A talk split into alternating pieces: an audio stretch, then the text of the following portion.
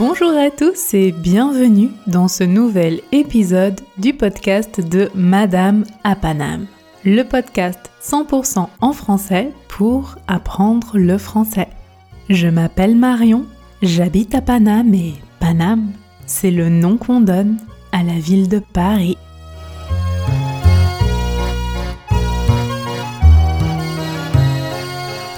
Voilà, nous y sommes. Décembre est arrivé. En France, chaque année, en décembre, les rues des villes sont décorées avec des lumières. Les magasins décorent aussi leurs vitrines et l'on s'apprête à fêter Noël le 25 décembre. À Paris, chaque année, il y a une cérémonie où l'on allume les lumières sur les Champs-Élysées et le marché de Noël ouvre. C'est un endroit très chaleureux en extérieur avec différentes petites cabanes où les commerçants proposent des dégustations et des cadeaux à offrir ensuite à Noël. J'adore me promener dans le jardin des Tuileries à Paris pour le marché de Noël et boire du vin chaud. C'est une ambiance très chaleureuse alors qu'il fait froid dehors. Mais aujourd'hui, ce n'est pas de Noël que nous allons parler, mais du Père Noël, ce vieux monsieur qui apporte des cadeaux aux enfants. Mais pas seulement, vous allez voir. C'est un épisode très personnel que je vous propose et je vais vous raconter comment j'ai découvert que le Père Noël n'existait pas. Ne vous inquiétez pas, ce n'est pas triste. Je crois que c'est plutôt drôle et peut-être attendrissant en réalité de voir ce qu'il se passe dans la tête d'un enfant de 6 ans. Je vous rappelle que la transcription de l'épisode est disponible sur www.madamapanam.com.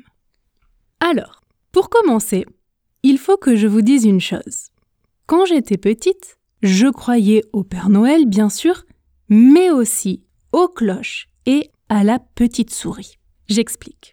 Traditionnellement, la petite souris passe quand un enfant perd une dent de lait les dents de lait L-A-I-T, comme le lait, ce sont les premières dents qui tombent vers 6 ans avant que ne poussent les dents d'adulte, vous voyez? Bon, quand j'étais petite et que je perdais une dent de lait, je devais la mettre sous mon oreiller le soir avant de dormir. Dans la nuit, discrètement, la petite souris passait et échangeait la dent contre une pièce de monnaie ou un petit cadeau. Est-ce que vous faisiez ça aussi quand vous étiez enfant? Moi, je m'en rappelle comme si c'était hier. Je mettais ma dent de lait dans un petit mouchoir sous l'oreiller et quand je me réveillais le matin, je passais la main sous l'oreiller et je sentais un petit objet qui avait remplacé la dent comme par magie. Je courais alors voir ma mère en criant La petite souris est passée. J'y croyais, hein, j'adorais la petite souris. À chaque fois que je perdais une dent de lait, j'allais me coucher en me disant que j'allais rester éveillée toute la nuit pour la voir. Mais je me suis toujours endormie et je ne l'ai jamais vue. Il y avait aussi les cloches. Alors là, j'ai toujours eu plus de mal à y croire en réalité. Les cloches passent traditionnellement le jour de Pâques et déposent des œufs en chocolat dans le jardin pour les enfants. Je vous ai parlé hein, de cette fête et de la manière dont on la célèbre en France dans un épisode de ce podcast. Je vous mets le lien dans la description et dans la transcription si vous voulez l'écouter. Alors, ça dépend des familles. Hein. Parfois, c'est le lapin de Pâques qui laisse des œufs. Parfois, ce sont les poules aussi, ce qui semble plus logique. Mais chez moi, c'était les cloches. Bon, à Pâques, les cloches passaient l'après-midi quand j'étais enfant. Donc, comme pour la petite souris, je voulais voir. Donc je restais dans le jardin et je scrutais le ciel pour les voir arriver. Scruter signifie regarder attentivement. Scruter. Je ne les ai jamais vus, bien sûr, mais à chaque fois, à chaque fois à Pâques, pile au moment où je n'étais pas dans le jardin, les cloches passaient. Et ma mère me criait dans la maison Les cloches sont passées Et j'allais chercher les œufs en chocolat cachés dans le jardin. C'était magique. Donc avant de vous parler du Père Noël et de mes premiers doutes d'enfant quant à son existence, laissez-moi vous dire que je me suis très tôt demandé comment les cloches faisaient pour distribuer des œufs. Un lapin ou une poule qui distribue des œufs Je pouvais l'imaginer. Dans les dessins animés, à la télévision, pour les enfants, on voit souvent hein, des animaux qui parlent et qui se comportent comme des humains. Mais des cloches? Je me rappelle hein, que je ne comprenais pas où elles mettaient les œufs pour les distribuer. Elles n'avaient pas de sac.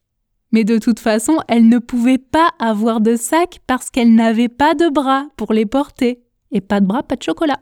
Bref, je ne comprenais pas bien, mais bon. Donc, il y avait la petite souris, les cloches et le Père Noël. Ah là là, le Père Noël. Enfant, je fêtais souvent Noël avec ma famille paternelle, donc la famille du côté de mon père, avec mes oncles, mes tantes et mes cousins. Chaque année, après le repas de Noël, tous les enfants partaient accompagnés d'un adulte, à pied ou dans le camion de mon oncle, pour faire un tour dans le quartier. Objectif apercevoir le Père Noël. C'était la mission. On regardait très attentivement dans le ciel, c'était la nuit, hein, derrière les arbres, on écoutait, et il y avait toujours un des enfants du groupe qui était convaincu d'avoir vu le Père Noël. Puis on revenait à la maison, et le Père Noël était passé. Ah là là, pile au moment où on était parti, pas de chance. On entrait dans le salon et il y avait toujours des cadeaux pour tout le monde autour du sapin. Chaque année, j'y croyais. Chaque année, je pensais Ah, le Père Noël est passé pile au moment où on était dehors. Et à chaque fois, je me disais que je le verrais l'année suivante. Donc, pour moi, le Père Noël passait le soir du 24 décembre. Mais parfois, plus rarement, le Père Noël passait aussi dans la nuit du 24 au 25 décembre. Je me réveillais le matin de Noël et je voyais les cadeaux au pied du sapin. Alors, maintenant une question de logistique. On est d'accord pour dire que le Père Noël passe par la cheminée, toujours. Il ne rentre pas par la fenêtre et évidemment pas par la porte. C'est impensable, ce serait beaucoup trop ordinaire. Non, le Père Noël, ça doit être magique et le Père Noël passe par la cheminée. C'est ce que je pensais. Alors, mes premiers doutes sont arrivés quand j'ai déménagé. Il n'y avait pas de cheminée dans la nouvelle maison et je ne comprenais pas comment le Père Noël pouvait entrer dans la maison.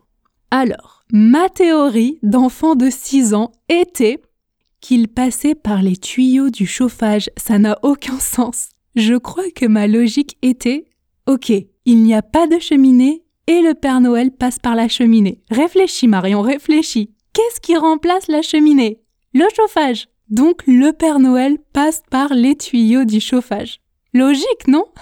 Bon, je sentais hein, qu'il y avait un petit problème et je n'ai jamais reçu de réponse vraiment satisfaisante de la part des adultes à ce sujet. Donc ça, en plus des cloches qui distribuaient des œufs mais qui ne pouvaient pas porter de sac, hmm, le doute commençait à grandir petit à petit. Restait la petite souris. Je n'avais aucun doute vis-à-vis de la petite souris, mais un jour, je devais avoir six ans.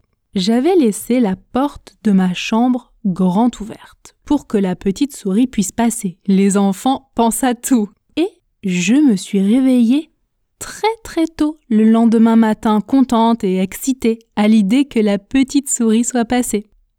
J'ai passé la main sous l'oreiller, mais la petite souris n'était pas passée il y avait toujours la dent sous l'oreiller, et la porte était toujours ouverte.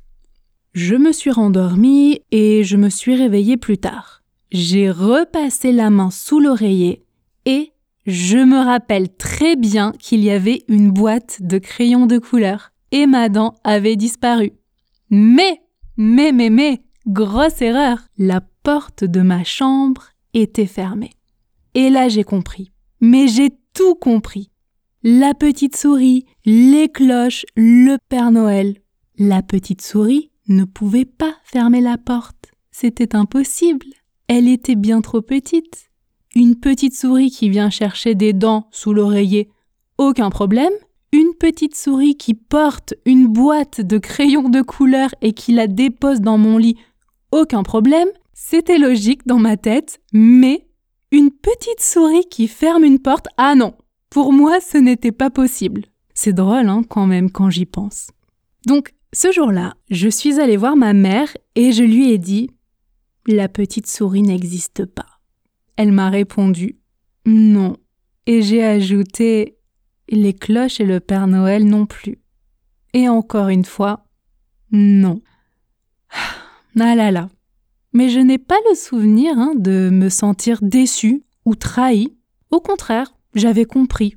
Je crois que j'ai eu la chance de ne pas apprendre ça à l'école par un autre enfant ou par un grand frère ou une grande sœur. Non, j'ai compris toute seule et c'était bien comme ça. Alors, en ce moment, je vois beaucoup d'articles et de témoignages sur les réseaux sociaux, sur Internet, qui parlent du fait de faire croire ou non au Père Noël, de mentir entre guillemets à ses enfants ou pas. C'est un débat intéressant, je trouve. Je n'ai pas d'enfant aujourd'hui et je ne sais pas en réalité si je voudrais faire croire ou non au Père Noël, à la petite souris, aux cloches. Et en plus, la question se pose aussi quand les parents n'ont pas la même culture. Par exemple, mon mari est colombien. Alors, il fête traditionnellement Noël, oui, mais lui, quand il était enfant, ce n'était pas le Père Noël hein, qui distribuait des cadeaux, c'était El Niño Dios, l'enfant Dieu. Alors, je sais que vous écoutez ce podcast un peu partout dans le monde. Peut-être que vous fêtez Noël, peut-être pas, mais ma question est, est-ce que dans votre culture, il y a un être, une entité, une divinité, quelqu'un qui apporte traditionnellement des cadeaux aux enfants ou pas du tout? Je suis curieuse, j'aimerais savoir comment ça se passe autour du monde, donc n'hésitez pas à m'écrire sur Instagram par exemple pour me dire comment ça fonctionne pour vous. C'est la fin de cet épisode, j'espère que vous l'avez apprécié, je vous embrasse et vous souhaite un joyeux mois de décembre. Rendez-vous sur YouTube et sur Instagram. Prenez soin de vous, continuez d'apprendre le français comme vous le faites, restez motivés, c'est parfait. À très vite dans un prochain épisode.